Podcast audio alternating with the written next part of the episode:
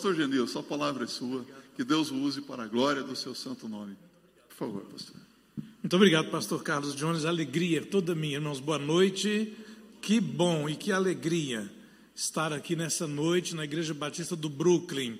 Ah, eu retribuo da mesma forma. Eu sempre ouvi e tenho ouvido falar muito bem da Igreja Batista do Brooklyn, mas os meus pés nunca tinham pisado esse território santo aqui, não é? E é uma alegria estar aqui hoje à noite com os irmãos. Pastor Carlos Jones também uma pessoa por quem nós temos nutrido grande admiração pela simplicidade aliada ao conteúdo bíblico. Pastor Carlos Jones, o pastor dessa igreja dos irmãos, ele foi orador oficial da nossa convenção há duas semanas atrás. Irmãos, os batistas do estado de São Paulo foram muito abençoados com a palavra que ele trouxe, uma palavra de conteúdo de fato profético nesse sentido, Deus falando aos corações, e depois disso nós sempre recebemos muitas mensagens de apreço por aquilo que Deus, através do pastor Jones, nos falou. Por isso que trago nessa hora a saudação dos batistas do estado de São Paulo, a gratidão dos batistas do estado por essa igreja, por seu pastor, pela operosidade dessa igreja em favor do reino de Deus e que então passa também pela vida da nossa denominação. Deus possa abençoar a igreja nesse tempo tão difícil, né, irmãos? Como nós temos tido experiências as mais variadas. Com quem você conversa, você tem as experiências mais variadas da pandemia. Trago também o abraço da primeira igreja batista de Ribeirão Preto, onde tenho a alegria, o privilégio e a honra de pastorear há 12 anos e quatro meses, mais ou menos assim. E é, Deus misericordioso que é tem abençoado então a nossa vida, a vida da denominação e também da igreja local. Irmãos, minha esposa Josenilda, conhecida mais como Jose, como o pastor já falou aqui, né? Estamos com 29 anos e meio de casamento. 29 anos e meio de casamento. Temos um lindo casal de filhos jovens, moram conosco ainda, solteiros, solteiríssimos. Currículos podem ser enviados passam pelo meu crivo, é fácil. O problema é o crivo da mãe. Ah, o crivo da mãe, então, alguns desistem na chegada. Leonardo, jovem envolvido com a igreja, na área da música também, advogado atuante em Ribeirão Preto, Alice, também na área vocal do louvor e com crianças, jovem, 26 anos, cirurgião dentista, muito competente, mas pai é assim mesmo, né? Muito competente, mas de fato é mesmo e nos abençoou muito ali. São filhos lindos que Deus nos deu, né? A, Alice, menina linda, irmãos. Todo respeito mesmo do coração do pai, linda, porque Deus é tão misericordioso que a fez parecida com a mãe, obviamente, né? Mas temos também o Leonardo, o jovem Leonardo. Esse extremamente lindo, obviamente parecido com a mãe também, porque a mãe é bonita. Irmão, sou filho ah, somos, na minha casa, cinco filhos. Meus pais do interior de Minas Gerais, da roça, roça mesmo, no, no sentido extremo da palavra. Lavrador, de terra alheia, meeiro, como a gente conhece por aí, trabalhava para os outros para ter a comida, para se sustentar um belo dia. Na década de 60, meu pai resolve o seguinte: sair de Minas Gerais, do interior da roça de Minas Gerais, e criar os filhos em algum outro lugar onde os filhos pudessem ter um pouco mais de possibilidades na vida, que não fosse numa roça alheia. Por essa razão, meu pai pegou a, a esposa, minha mãe, e os então quatro filhos naquela época e migrou para Brasília. Brasília tinha acabado de inaugurar. Brasília inaugurou em 1960 e ele foi para lá em 62. E ali criou a família, um homem crente, família crente, os filhos sempre criados nos caminhos do Senhor, mas criança sempre traquina, sempre fazendo as suas bagunças de criança. Então nós éramos pré-adolescentes, esses quatro filhos, né? E um dia meu pai chegou do trabalho no final da tarde, ele trabalhava como gari na cidade lá de Taguatinga, onde nós morávamos, ele chegou às mais ou menos quatro da tarde do trabalho e encontrou os quatro filhos na casa do vizinho, vizinho que não estava em casa, e os quatro filhos em cima do pé de goiaba do vizinho, pegando goiaba, goiaba alheia, pegando goiaba sem o vizinho saber. Meu pai olhou os quatro, chamou para casa, deu, uma, deu um corretivo em cada um, um por um, exatamente, é isso mesmo, deu um corretivo mesmo, um corretivo em cada um. Fez uma fila dos quatro, chamava um, dava um corretivo, mandava passar para lá, chamava na ordem dos que nas, de nascimento. E eu era então o quarto, o último. Então, na medida que o primeiro levava o corretivo, eu já ficava todo ruim aqui. O segundo eu já ficava pior. Quando chegou a minha vez, o meu corretivo, então, os quatro passaram para o lado de cá e a fila se inverteu. De novo, agora vamos voltar. E meu pai agora queria dar uma palavra com cada um, mesma situação. E ele disse: Olha, além do corretivo, vou dar um castigo para vocês. Vocês vão ler a Bíblia toda. Vou ler a Bíblia toda. E aí depois eu vou perguntar se leram a Bíblia. E nós pensamos o seguinte: criança é fácil. Quando ele chamar daqui a três, quatro meses e perguntar se nós lemos a Bíblia, é só responder que lemos. O, castigo estava, estaria cumprido. Só que ele disse o seguinte: eu vou chamar vocês, vou perguntar se leram a Bíblia como eu tinha dado como castigo. E vou então abrir a Bíblia em qualquer lugar e fazer pergunta. Porque se você leu, você vai saber responder. Aí nós trememos, viu, pastor Jones, na base. Adolescentes com um castigo desse, então foi uma coisa interessante. Nós chegávamos da aula e íamos cada um para sua cama ler a Bíblia selecionávamos os capítulos para que ele íamos lendo a Bíblia. Por quê? Para cumprir o castigo e na hora que fosse chamado, poder ter a resposta.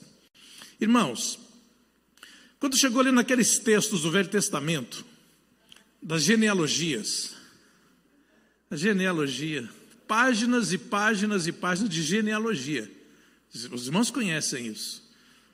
Fulano, que gerou Fulano, que gerou Fulano, que gerou fulano e tiveram filhos e filhas. O versículo seguinte, então, e fulano, que gerou fulano, que gerou fulano, tiveram filhos e filhas, páginas e páginas. A vontade que dava era virar a página, como você também tem vontade quando chega na genealogia. Você fala, isso aqui eu já li, eu já sei, virava a página, mas nós tínhamos que ler aquilo ali. E então eu ficava angustiado de ter que ler aquilo.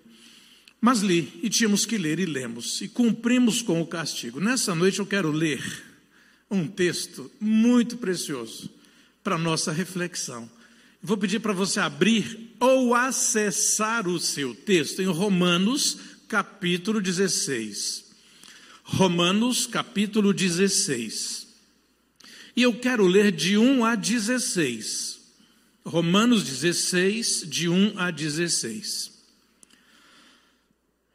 E depois, se você permanecer com o texto acessível aos olhos, vou pensar apenas alguns momentos desse texto para nós conversarmos um pouco nessa noite. Diz assim: Recomendo-vos, pois, Febe, nossa irmã, a qual serve na igreja que está em Sencreia, para que a recebais no Senhor como convém aos santos, e a ajudeis em qualquer coisa que de vós necessitar, porque tem hospedado a muitos, como também a mim mesmo.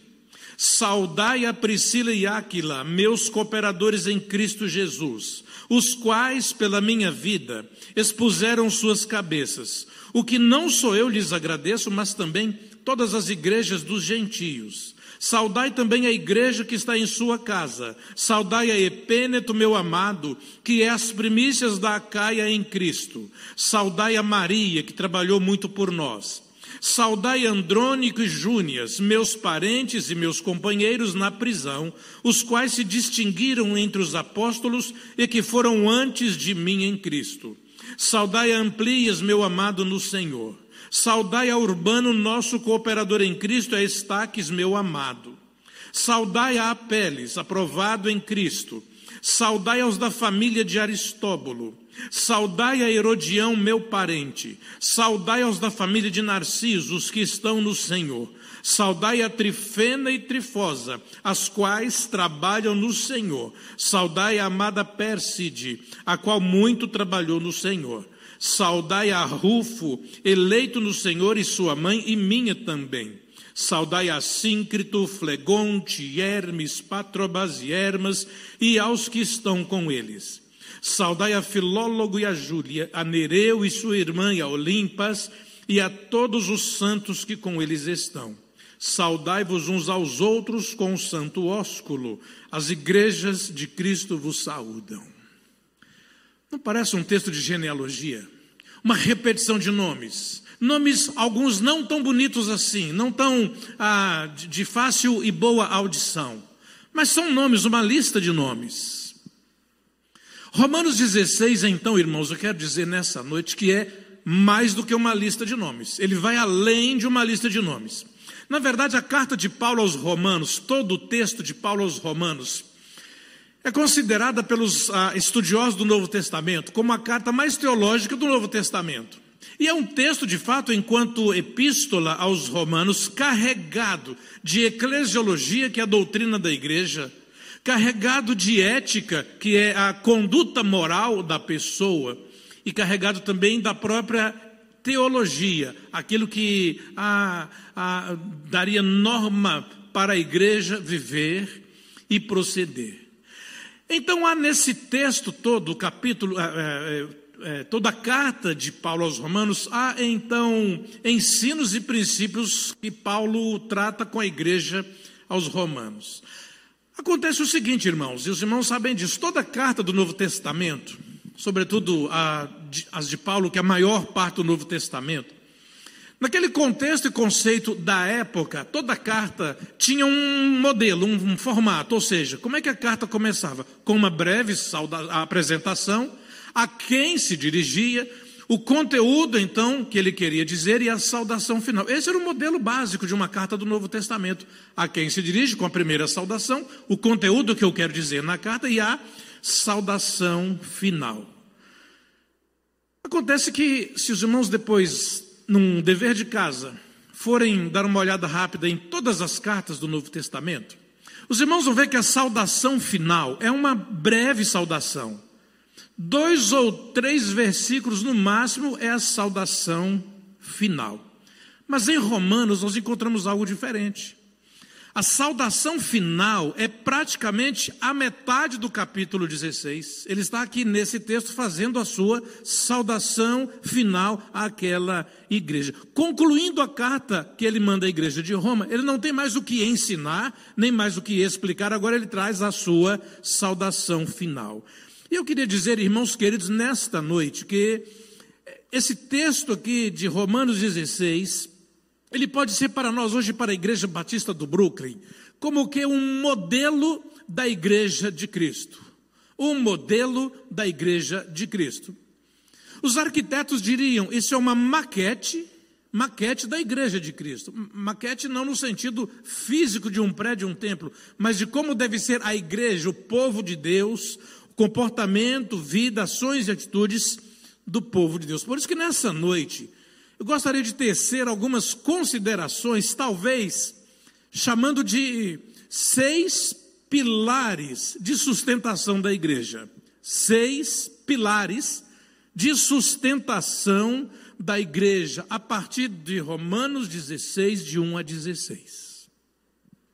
E em primeiro lugar, o primeiro pilar de sustentação da igreja é os crentes devem se importar uns com os outros. Os crentes devem se importar uns com os outros. Irmãos, igreja é relacionamento. Igreja é eu me importar com o outro, eu saber do outro e querer saber do outro. Igreja é isso que pastor Jones fez há pouco, interceder por aqueles da igreja que precisam da nossa oração, da nossa intercessão. Os crentes devem se importar uns com os outros.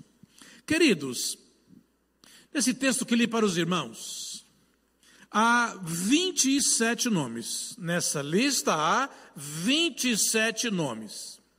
27 nomes, ou seja, Paulo cita nominalmente 27 pessoas.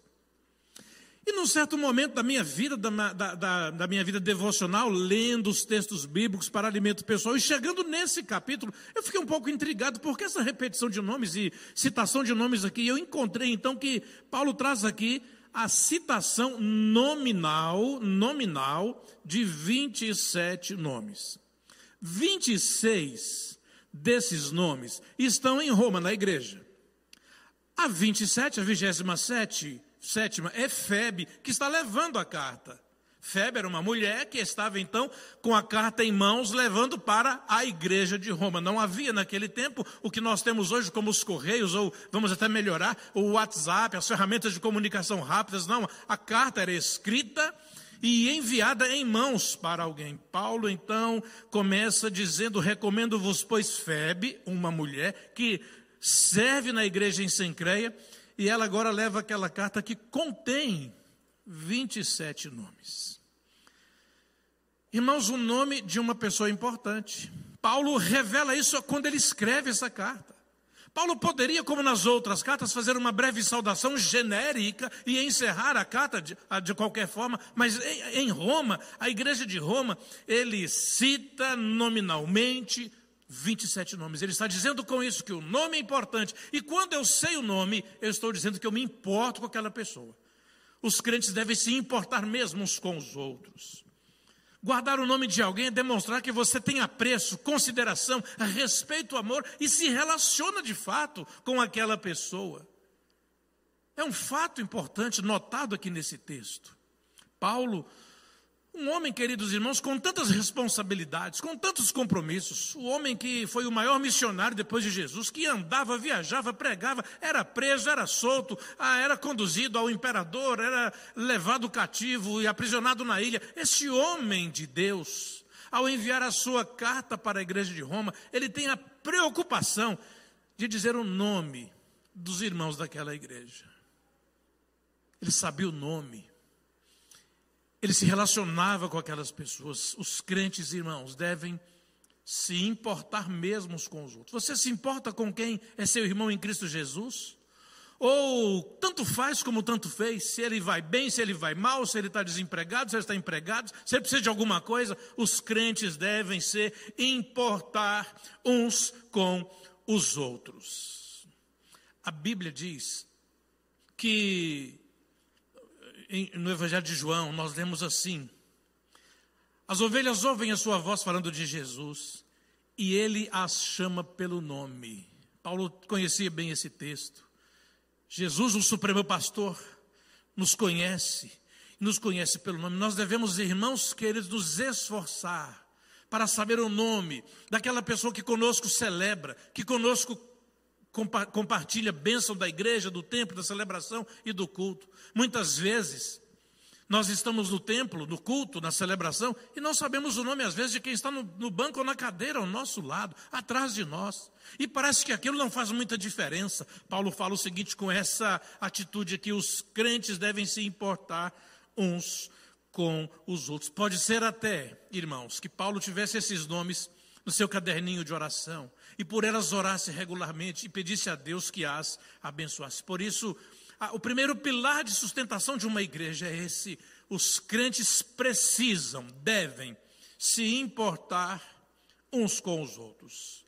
O segundo pilar de sustentação da igreja, os crentes devem valorizar relacionamentos.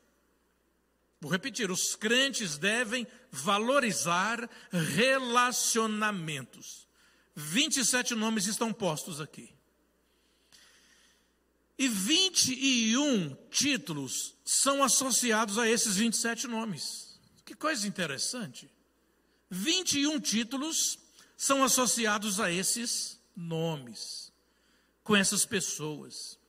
Nós não podemos deixar de observar isso no texto de Paulo aos Romanos. Notáveis as palavras que Paulo usa para descrever estas pessoas que ele chama pelo nome, para descrever pessoas em relação a ele e aos outros, que demonstra a valorização de relacionamentos. Olha, você deve ter lido e você já conhece esse texto e pode ler depois de novo. Paulo fala assim: irmã, irmão, servos, santos, auxílio, colaboradores, cooperadores, patrão, colega de trabalho, igreja, primícias, parentes, companheiros de prisão, amados, aprovado em Cristo, mãe para mim, etc. São títulos adjetivos que ele associa aos nomes que ele está citando na carta. Meus irmãos, eu não posso deixar de reparar isso e tentar entender porque, mas isso mostra a valorização de relacionamento. Paulo conhecia, meu irmão, não apenas o nome, não apenas o nome, mas o adjetivo que caracterizava aquela pessoa que ele chama pelo nome. Irmã, irmão, servo, santo, companheiro, patrão, primícias, aprovado em Cristo, colega de trabalho, primícias, meu parente. Sabe, meus irmãos, esses esses títulos, na verdade, descrevem o tamanho do valor que Paulo dava àquelas pessoas, muitas delas simples na vida da igreja. E Paulo nutria tanto relacionamento que ele complementava o nome com um adjetivo aquelas pessoas. O apóstolo Paulo sabia que quanto mais nós nos relacionamos e nos importamos com os outros, mais nós valorizamos o relacionamento. Você precisa, meu querido irmão, ao se relacionar com a sua igreja, na vida da igreja, saber que quem é aquela pessoa e o que ela representa no reino. Fomos recebidos aqui na chegada, eu e minha esposa, pela irmã Minadab. Que simpatia de gente, que simpatia. Não cresceu muito, mas tem tanta simpatia ali dentro educadíssima para nos conduzir ao gabinete do nosso pastor. Poderíamos adjetivar a irmã Aminadab, a hospitalidade. A gente percebe claramente. Irmãos, e coisa que eu ah, observei nesse texto é que Paulo, ao chamar pelo nome, mostrando que se importava com aquelas pessoas, e ao adjetivá-las, dar a, mostrar esses títulos, ele não usou títulos ou adjetivos de honra pessoal, de exaltação à pessoa. Ele não dizia saudai a fulano pós-doutor em alguma coisa. Saudai excelentíssimo senhor fulano e assim por diante. Títulos humanos nossos que nós temos aí no dia a dia da sociedade. Os adjetivos de Paulo são adjetivos que caracterizava o relacionamento daquela pessoa com Deus e com a própria igreja. O apóstolo sabia que no relacionamento nós passamos a saber o que aquela pessoa significa na, no reino de Deus. E nós, assim, a fazendo, nós enriquecemos a nossa vida e o próprio reino de Deus. Os crentes devem valorizar relacionamentos. O terceiro pilar de sustentação da igreja os crentes devem ser afetuosos. Os crentes devem ser afetuosos. 19 vezes nesse texto de Paulo, nós encontramos uma palavra de saudação ou de recomendação, pessoal. 19 vezes está no texto aí, ao longo do texto. Ou uma palavra de saudação ou de recomendação pessoal. Paulo diz: saúdem, recomendo-lhes, recebam. Uma dessas está no verso 16: saúdem com o ósculo santo, era um princípio ah, da igreja primitiva, o beijo santo no relacionamento daquelas pessoas. E o ósculo santo revelava ah, afeto, o carinho cristão, o amor que o crente deve ter um pelo outro. Meus irmãos queridos, o objetivo de Paulo, com tanta ênfase na recomendação e na saudação, era um só: transmitir a intimidade espiritual que é afeto, que é afetividade. Carinho e afeição, que tem a ver com relacionamento, conhecer, se relacionar. Pena que hoje nós mal nos cumprimentamos. Não estou nem falando por causa da pandemia, mas antes da pandemia. É um tal de acaba o culto e você tem que correr, porque o dia seguinte é segunda-feira. E o trabalho da semana vai nos esperar. Estamos com tantas atividades para fazer que com o culto encerra e a gente quer mais é correr para o carro e correr para casa e iniciar a semana. Muitas vezes, apenas um aceno de longe, sem nem saber o nome da pessoa, como eu disse há pouco, e o correr para casa.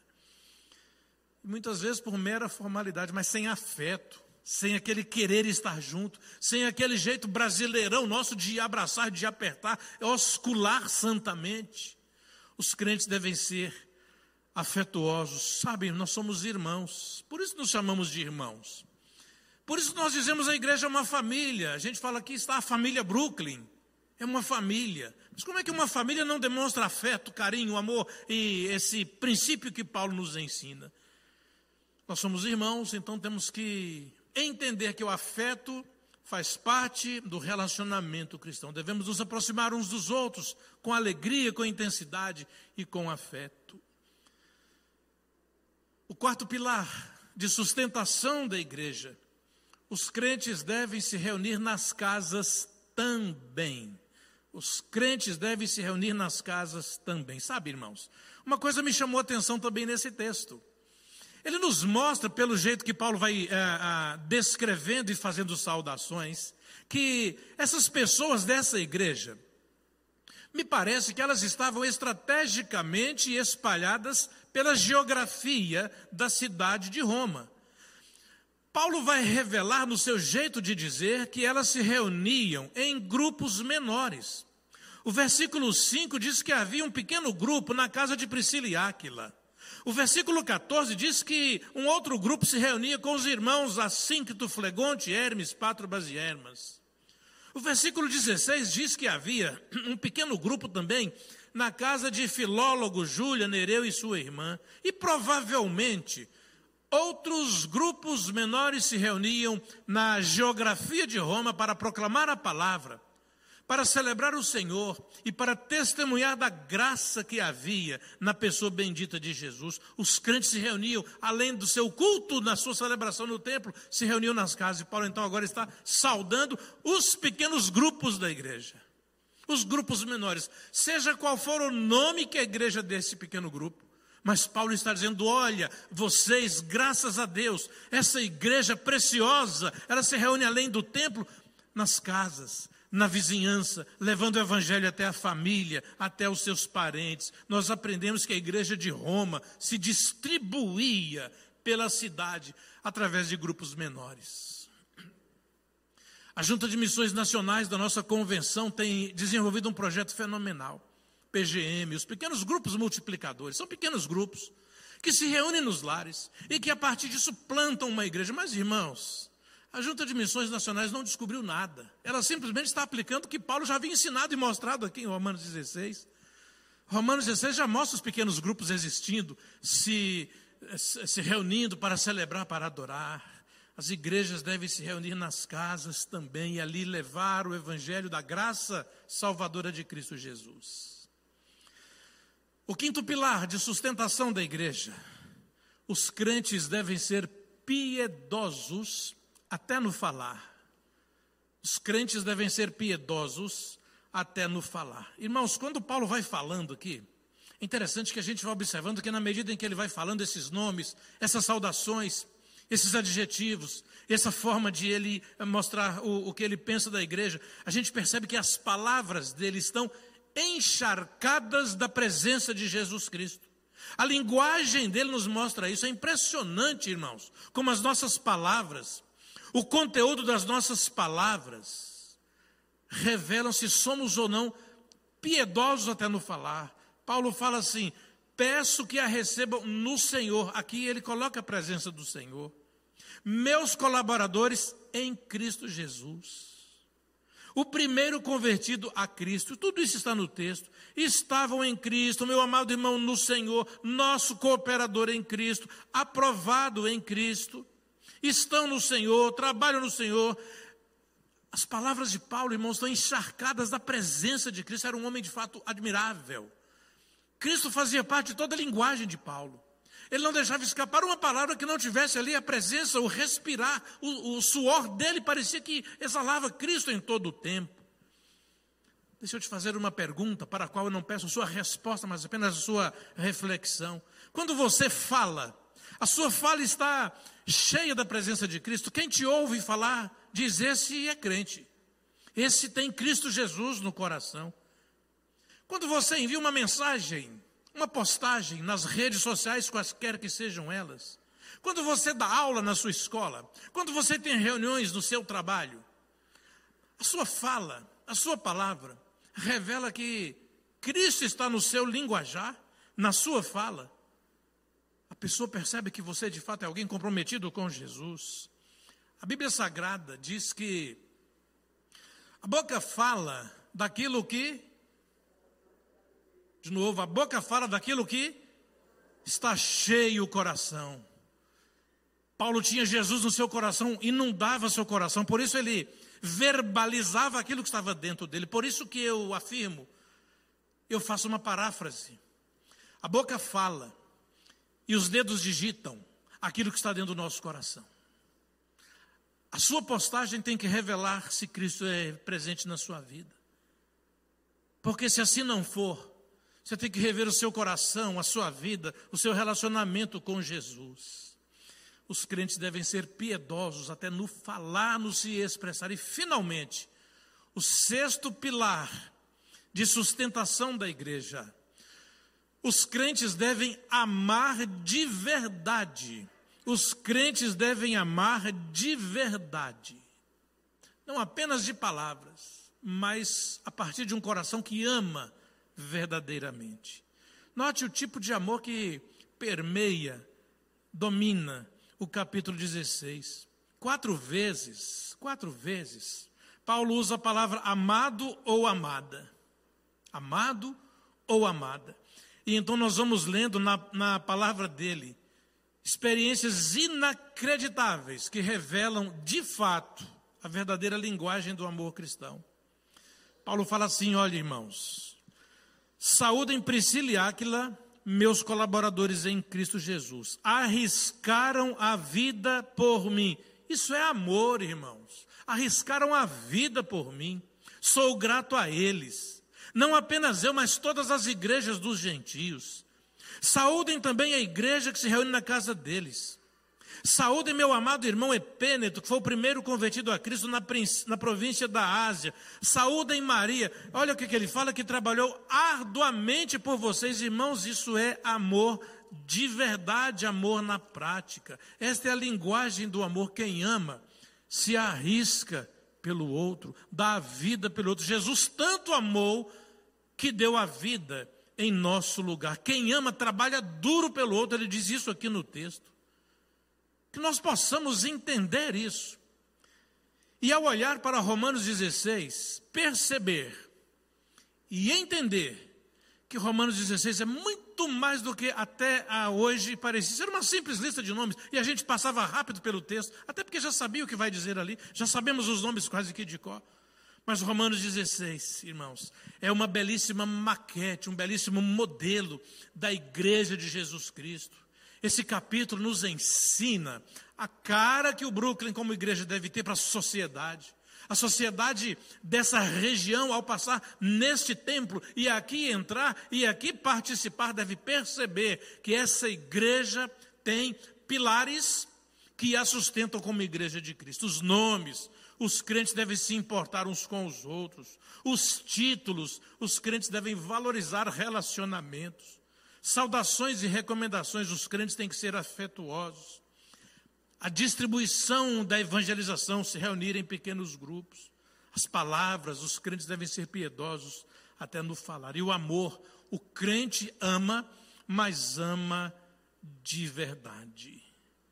Possa, de fato, irmãos, o Senhor Jesus confirmar em nós como igreja no tempo de hoje, nesse tempo presente. Isso é tão difícil confirmar em nós, na nossa vida e no nosso coração, aquilo que é a, o modelo melhor da igreja de Cristo. E esse Senhor Jesus, que, certa feita, olhando para seus discípulos e ouvindo deles um pedido, os ensinou, aqueles que seriam a continuidade da igreja, os ensinou a orar, dizendo e reconhecendo o, o Senhor da igreja como Pai nosso, aquele que, como Pai, está nos céus e abençoa, perdoa, abençoa e cuida, abençoa e cura.